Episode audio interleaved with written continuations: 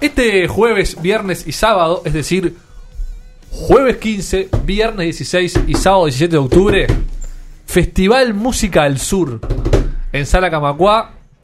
Tres noches, tres bandas, mucha música.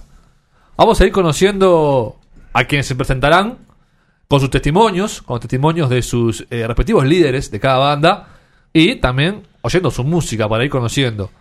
Arrancamos por el principio, como van- marcan los manuales, cronológicamente hablando. El jueves 15 va a tocar Juan Pablo Chapital, este guitarrista uruguayo de connotada trayectoria, de también nutrida discografía, ya tiene cuatro discos editados, eh, algunos solo, otros en compañía de otros músicos, y que ha tocado con un montón de grosos de acá y también de extranjero. Ya ha tocado en Sala Camacuá, no sé si lo recuerdan, por ejemplo, acompañando a Chris Kane, el Sí. estadounidense, creo que fue en el verano pasado. Sí. Y bueno, vuelve a la sala con, con su banda y hablamos con él, previo al show, para que nos cuente. Primero, cómo ha vivido todo este periodo de pandemia y de pausa musical y artística. ¿Qué significa para él volver a tocar? Y después que nos hable un poco de la propuesta para el jueves 15. ¿Qué músicos lo van a acompañar? ¿Qué va a tocar? Y de paso, escuchamos un poquito de su música. Volver a tocar este, es una especie como de bendición para los que vivimos de esto y los que tenemos nuestros proyectos y intentamos remar nuestra música. Eh, y bueno, de, creatividad también, de, de- componer nuevas cosas, así que también tuvo como esa parte no tan mala de, volver a conectar con el instrumento desde otro lugar. Así que bueno, este, un placer poder ser parte de este festival y tocar el jueves 15 con, con el quinteto que me acompaña. Bueno, el quinteto está formado por Martín Ibarburu en la batería, Nacho Mateo en el bajo, Camila Ferrari en la voz, yo en la guitarra y va a tocar Andrés Arnicho el teclado. Este, todos grandes amigos y grandes músicos. Vamos a estar haciendo músicas de mis cuatro discos, de Fotografía Silenciosa, que es del 2010, de En Construcción, que, es del 2014, de Amanecer en Tandil, que es del 2018, 19, y de Cerca, que es del 2020. Así que este, vamos a estar haciendo músicas de esos discos y alguna música nueva de estas de las que surgieron en la pandemia.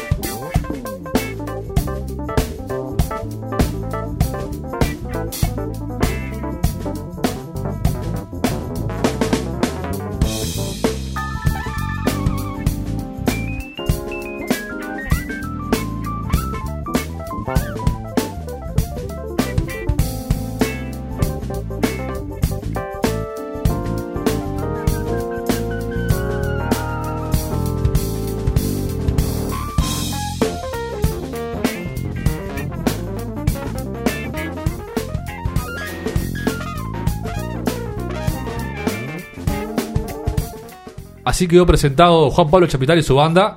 Esto que estamos escuchando en este momento es la música de Chapital. Una, Blues. Una, una cosita suena, ¿eh? Blues. Se tocan Bien, todos sus bien. músicos. Sí. Va a ser el jueves 15 de octubre a partir de las 21 horas en Sala Camacua. Abriendo el Festival Música al Sur. La segunda fecha es el viernes 16, al día siguiente. Y la banda que va a tocar es Los Mates. Una banda integrada por cinco integrantes, valga la redundancia, que tocan canciones icónicas de la música uruguaya, de Jaime, Rada, Mateo, El Príncipe, Fatoruso, de su propio estilo, con mezcla de jazz, con mezcla de ritmos eh, nativos, autóctonos, candombe, murga, etcétera. Son como una especie de homenaje a una banda que ya existía. Esto lo va a contar más ahora eh, Martín Ibarra, su guitarrista cantante y líder. Pero a modo de adelanto eh, de lo que él va a decir, es un poco una- un homenaje o una continuación de lo, de lo que hacía la banda La Celeste hace años atrás, integrada por los Ibarburu y por Montemurro y Urbano Moraes. Los Mates viene a, a seguir esa línea de música nacional reversionada. Hablamos con Martín Ibarra, que es guitarrista, cantante y líder de Los Mates, que nos cuenta lo mismo que nos contaba Juan Pablo Chapital, cómo ha vivido todo este periodo, qué significa volver a la música en vivo, volver a tocar y una presentación de su banda. Y bueno, creo que, que la pandemia un poco nos alejó de los lugares comunes a todos y a todas. Fue nuevo, en realidad fue nuevo para todo el mundo. Eh, y por sobre todas las cosas creo que trajo la oportunidad de, cambiar lo que ya no queremos en nuestra vida. Como darle a nuestra vida una nueva forma que sea más orgánica con, con lo que con nuestra naturaleza eh, y hacer lo que realmente queremos hacer y necesitamos hacer y nada más, ¿no? Esto a veces suena difícil, pero no nos damos cuenta que las principales trancas nos las ponemos nosotros mismos.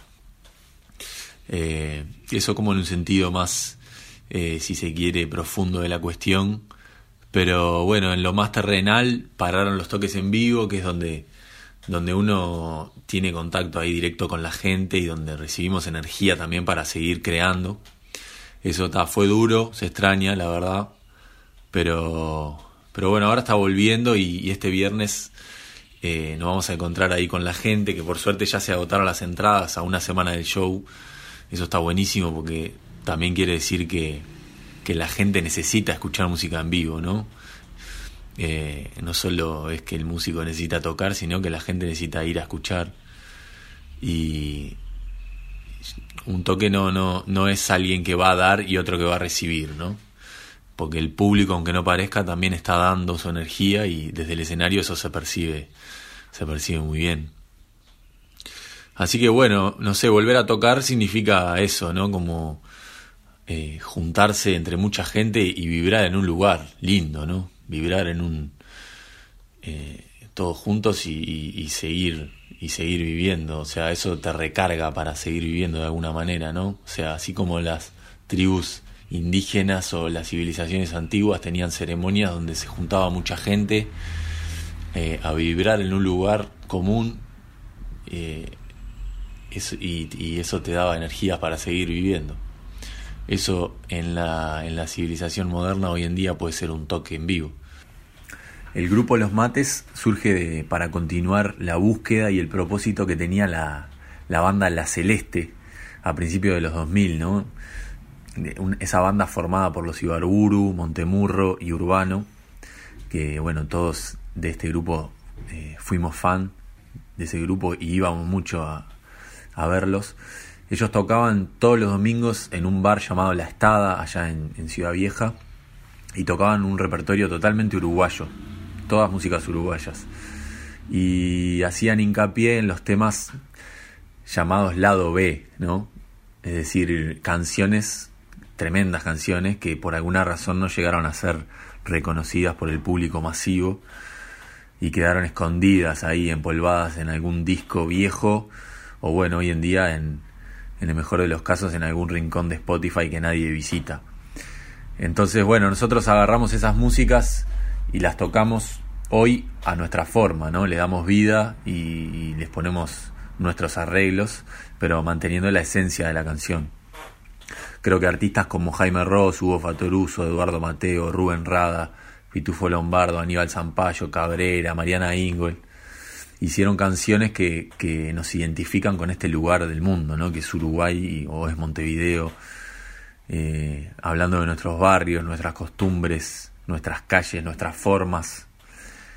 Creo que esa es una de las más bellas funciones del arte, ¿no? Y de, y de las primeras funciones del arte en la historia de la humanidad, ¿no? Como reconocer el entorno que nos rodea en forma de sonidos y imágenes. Eh, el grupo Los Mates está conformado por Hernán Peirú en las teclas y voz, eh, Kobe Acosta en percusión, Juan Ibarra en batería. En esta ocasión va a estar Nacho Mateo en el bajo, eh, haciendo un cambio a, a Rolo Fernández, que está de viaje ahora. Y bueno, yo, Martín Ibarra en guitarra y voz. Los esperamos ahí este viernes en la Sala Camacua. Escucha nuestros podcasts en TuneIn, iTunes y Spotify. Búscanos como Radio Camacua.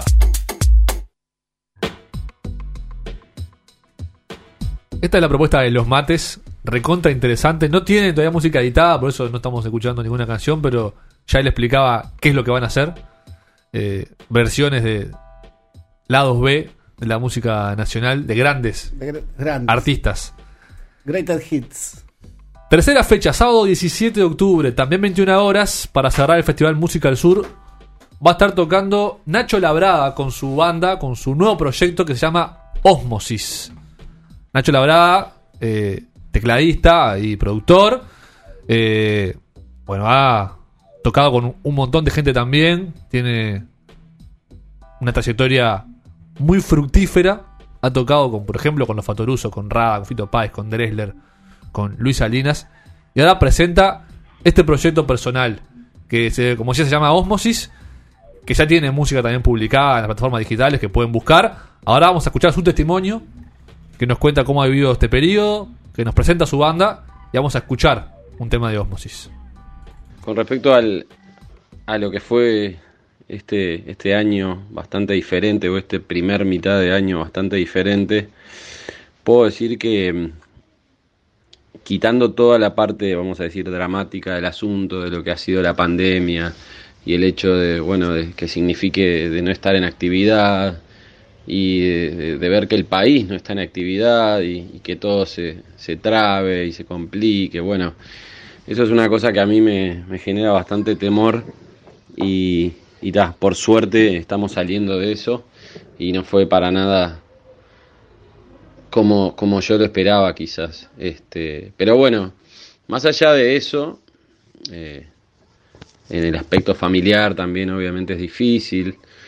eh, las, la dinámica familiar se vuelve diferente, estar todos en casa todo el tiempo también es una cosa que puede ser difícil, pero en lo que es la parte musical y, como yo personalmente como músico, a mí me generó una introspección importante, este, está buenísimo siempre como artista volver a, a- vamos a decir, a la, a la casa o al lugar donde uno, al, al punto de origen, pienso yo. Yo de alguna manera venía como bastante activo y, y a veces la, vorágine de- de actividades a uno lo le hacen postergar otras cosas.